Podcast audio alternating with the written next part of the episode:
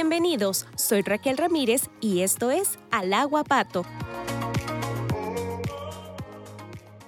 Hola, hola y bienvenidos al Agua Pato en un nuevo episodio hoy lunes. Gracias a todos ustedes por acompañarnos nuevamente.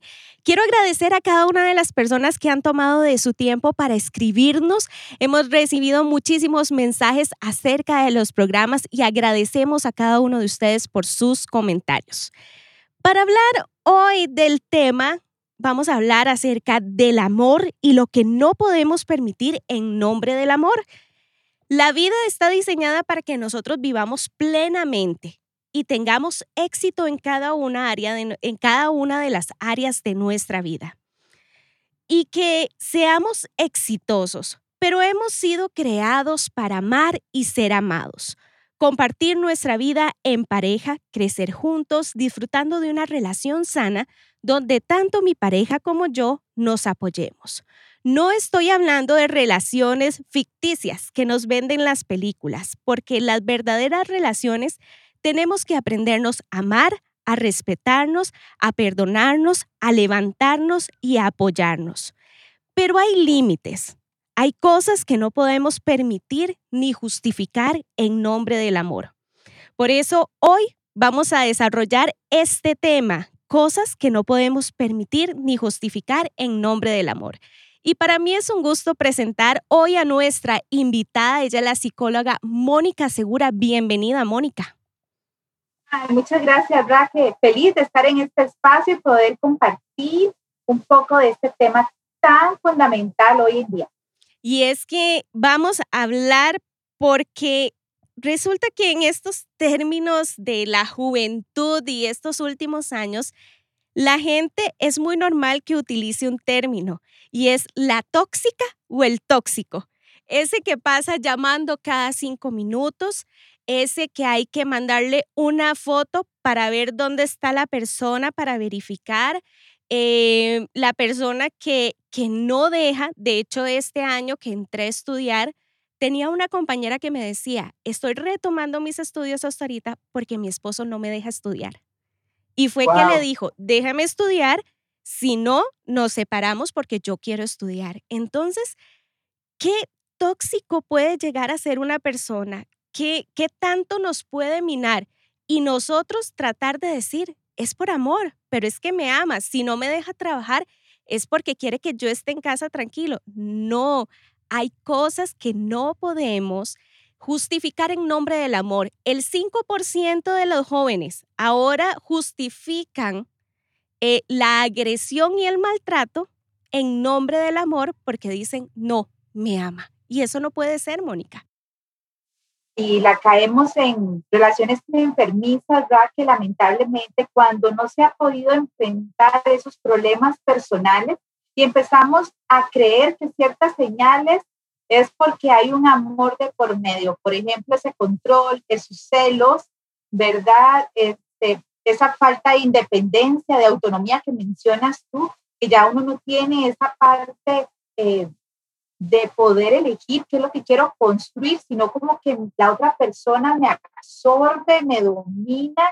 y casi que me compra, me vuelvo eh, casi que esclava de la otra persona. Y eso hay que tener mucho cuidado, ¿verdad? Porque cuando caemos en relaciones enfermizas, tenemos que darnos cuenta que con tal de ser amados o amadas, estamos soportando cosas que no son funcionales y que no son sostenibles porque la dignidad está en juego, tu libertad está en juego, tu respeto está en juego. Y el amor es totalmente lo contrario, el amor no es egoísta. El amor es totalmente bondadoso. El amor no te quiere cambiar y hacer sentir otra persona, no te quiere destruir para construirme yo. El amor es totalmente aceptar tal y como eres, con tus virtudes y con tus defectos. Pero cuando no hemos elaborado esas áreas internas, puede ser desde autoestima insana, desde relaciones anteriores que me marcaron, entonces tengo esas facturas pendientes, desde una crianza o desde un diálogo interno y una autoconfianza de él, yo empiezo a soportar cosas en nombre de un amor que no es amor. El amor entonces relación. nos tiene que permitir desarrollarnos, crecer y vivir plenamente. Eso es un hecho. Si no, simplemente no es amor. Y me llama mucho la atención que usted dice, comienza desde conocernos a nosotros mismos. Totalmente, o sea, creo que la primer eh, paso que podemos hacer o la primer eh, fuente de seguridad que tenemos o refugio que podemos encontrar no está en la otra persona. No puede uno idealizar a la otra persona como que es la única fuente de su felicidad, como que de ella depende tu realización, que de ella depende tu seguridad o que de esa persona depende tu sentido de la vida. De verdad que la felicidad, la seguridad y nuestro propio sentido de la vida depende de esa relación que uno tiene con uno mismo. ¿Qué tanto uno ha logrado conocerse, aceptarse? ¿Qué tanto uno ha logrado eh, encontrar su propósito divino en esta tierra y lograrlo desarrollar? Pero de lo contrario, a lo que estamos llamando amor, Raquel, estamos llamando apegos, codependencia, pero no estamos hablando de una relación recíproca, este, equilibrada, armoniosa, bondadosa. Estamos hablando totalmente de una relación enfermiza. Hablando del maltrato, porque eh, las mujeres que son agredidas justifican el maltrato. Él no lo va a volver a hacer y vemos tantos casos lamentables actualmente ¿Qué le diría usted, Mónica, a esas mujeres que dicen, yo tengo una relación tóxica? Hay muchas que no han llegado tal vez a la agresión física, pero sí verbal, a una agresión que lo que hace es minimizarla, porque eso de verdad qué terrible cuando eh, he conocido a muchas mujeres que dicen, eh, me ha dicho nadie se va a fijar en usted, usted no puede, usted no lo va a lograr. Entonces comienzan a minimizar a la mujer o llegan al punto de agresión. ¿Qué le diría usted hoy a esas personas que dicen, no, es que la verdad, yo lo que tengo es una relación tóxica? Una relación enfermiza también. a, esas, a esas personas lo que les puedo decir es que tienen que tener claro que el amor no es grosero. El amor no se trata de humillar. El amor no se trata de descalificar, de ofender, de eh, poner en riesgo tu integridad física y emocional. El amor se trata más bien de respeto, de, de honra, de estima, de valor, de aprecio. Entonces tengamos cuidado cuando estamos conectando con personas que no nos están reflejando ese ser, eh, ese sentimiento, esa esencia que nosotros tenemos por dentro. Así que el primer, las primeras recomendaciones que podría dar es, haga un alto, y deje de ser ejecutiva o ejecutivo para la otra persona, porque a veces nos volvemos resolutivos, queremos ser las enfermeras o los enfermeros de nuestra pareja, siempre estamos ahí cuando están enfermos, queremos rehabilitarlos si se sienten mal en algún área de su vida, queremos curarlos, lamerles las heridas. Dejemos de ser tan ejecutivos como afuera y empecemos a ser eficientes, amorosos, comprensivos con nosotros mismos. ¿Por qué? Porque a veces ya que conectamos con parejas que están muy lastimadas y las mujeres nos convertimos como en enfermeras y hacemos del amor ese servicio. Ah, no, es que está dolido, está herido, hay que recuperarlo, yo voy a ayudarle, es que no sabe cómo eh, enfrentarse. Y asumimos roles en el amor donde nos destruimos, prácticamente nos abandonamos para construir a otra persona que cuando ya se logra sentir mejor, no se queda tal vez ni siquiera con nosotros, ¿verdad? Porque el amor no se trata de que nos unimos por las carencias, el amor se trata de que yo me siento satisfecho, me siento realizada y todo esto que tengo también quiero compartirlo contigo. Yo no vengo a quitarte, yo vengo a añadirte. Y cuando tú estás en una relación donde no te añaden, donde no hay ida y vuelta, ya hay que hacer un alto y revisar qué tanto te amas, por qué te permites estar en una relación así, por qué es que prefieres solo saber que te aman y no saber cómo te aman, que no se trata de un sentimiento, sino de una calidad, de una decisión que tiene que estar sostenida en respeto, en bondad, en perdón, en compasión, eh, el amor tiene que ver no con humillaciones ni con agresiones, tiene que ver con que yo quiero hacer de tu mundo algo mejor. Un equipo. Un equipo totalmente. Un equipo para crecer. Si no te permite crecer, si no están creciendo juntos, la relación va mal. ¿Cómo puede la, la, gente y los muchachos, porque, bueno, podemos hablar de diferentes relaciones como matrimonio, pero hablemos a esos jóvenes que ahorita están en busca de la pareja y del amor? Lo más importante, Raquel, que yo le daría como consejo fundamental a la juventud es no apresuren las etapas. Estamos en un mundo muy instantáneo donde nos conocemos por redes sociales y también idealizamos a través de las redes sociales. También este, creemos todo lo que tal vez las redes sociales nos refleja de esa persona. Entonces, me gusta a alguien, siento atracción por alguien, ya la contacto, lo contacto por una red social, lo estoqueo, como dicen, ¿verdad? Los revisan por completo, inmediatamente los citan para salir. En la primera salida ya se pegan hasta unos besos y ya en la segunda puede ver hasta sexo, sexo coito, como digo yo, mantenimiento genital, porque no hay, no hay amor ahí profundo, nada más es química, es eros desarrollado. ¿Qué les puedo dar a estos jóvenes? No apresuren las etapas. Después de la atracción tiene que venir una amistad que hay que desarrollar para conocer la forma de ser, sus principios, sus valores, parte de su historia. Porque luego hay personas que ya que conocen a alguien y ya ni siquiera jalan, ¿verdad? No piden ya ni la entrada, nada más ya somos algo, se dan cuenta de un pasado y ahí vienen los reclamos, los sentimientos de decepción pero es que no les dimos tiempo a la persona ni a la amistad a poder conocer quién era. Entonces ahí vienen las críticas y no amamos y no podemos la vida de la otra persona siendo un verdugo porque decimos, yo no pensaba que tú eras así y porque usted hace esto y queremos controlarla y queremos convertirla o convertirlo en alguien más. Creo que el primer consejo que les puedo dar, sienten atracción, bajemos la velocidad de esa atracción y denle tiempo a desarrollar una amistad. Usted se puede enamorar del cuerpo, como dice Sixto Poros, que a mí me encanta su frase, pero usted se compromete con el carácter de la persona, usted se compromete con cómo piensa, cuál es su forma de ser, cuál es su temperamento, con su familia, cómo son sus amigos, cómo, cómo es que esa persona piensa de la vida, qué quiere hacer de su futuro.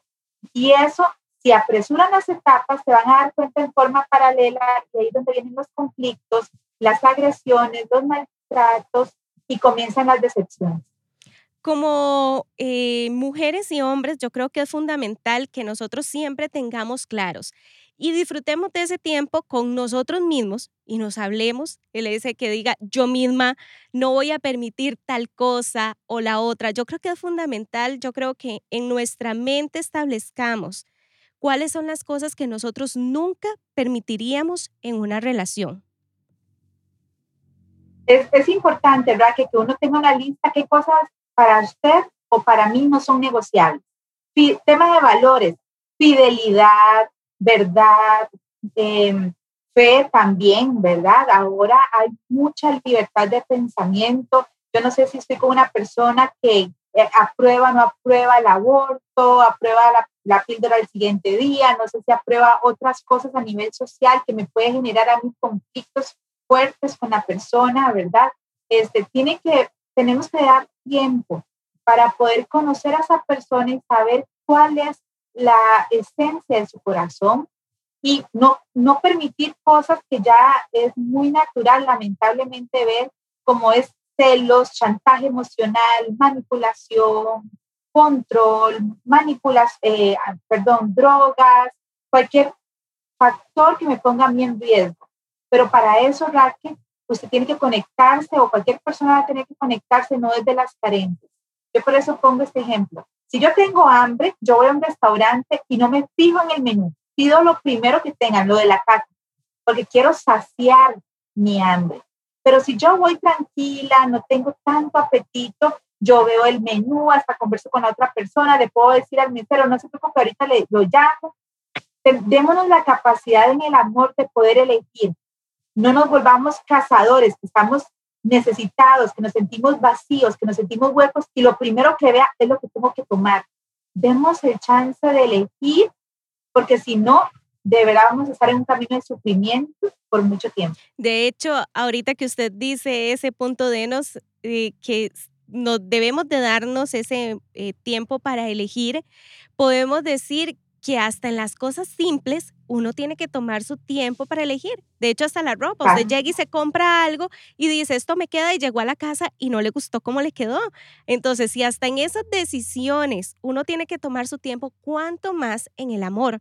Porque el amor o te marca y te hace crecer o hay muchas personas que las ha hundido. Sí, te lesiona, ¿verdad? Te lesiona y haces que pierdas otra vez una parte de la ilusión, del deseo, de la motivación. Creo que en el corazón hay que guardarlo y así está la palabra, sobre toda cosa guardada, guarda tu corazón, de ahí mana la vida. Creo que no tenemos que exponerlo, pero cuando usted aprende a amarse, a valorarse, a elogiarse, a apreciarse, y eso es un diálogo interno que tenemos que ir desarrollando, aún animarse y a consolarse, usted no va a depositar su felicidad, su estabilidad emocional en otras personas. Porque eso es lo más sencillo, que los demás vengan a llenar. No, es que yo tengo que construir mi mundo interno para poderlo compartir con la persona que yo creo que puede también valorar eso que yo estoy eh, viviendo y quién soy en realidad. El amor vino a hacernos crecer, añadirnos a ser mejores personas y si no es así, usted no está en la relación correcta. Ya para ir terminando, eh, Mónica, me gustaría, tenemos dos minutos todavía, que usted nos dé esos últimos consejos de esas cosas que no debemos permitir o cómo hacemos para crecer en una relación sanas. Primero, colóquese en el lugar correcto. Uno no puede amar al otro si no se ama a sí mismo. Esto no es egoísmo, esto no es egolatría ni es idolatría. Tampoco es que su fuente de felicidad es la única para este mundo. Lo que quiero decir es que tienes que construir un yo sólido que tenga un buen, un buen autoconcepto, que tenga una buena autoconfianza para que usted pueda aprender a distinguir las oportunidades en nombre del amor que le salen al frente y que pueda elegir no desde una carencia, desde un dolor, desde un vacío, sino que elija desde la añadidura, desde esa abundancia, desde esa riqueza que usted tiene interna. Mi primera recomendación es construya un yo sólido para que usted también sea añadidura para otra persona y no le joda la existencia a la otra persona, ¿verdad? Y número dos, haga una lista de con quién le gustaría compartir su vida, ¿Cuál sería esas virtudes, esas características, esa forma de ser que esa persona debería de tener? No para que se haga una persona obsesiva y empiece a marcar check, check, check, porque no somos un producto, pero sí para que no sea tan impulsivo, tan impulsiva en esos momentos en que tal vez se siente solo o sola o triste y quiera entretenerse.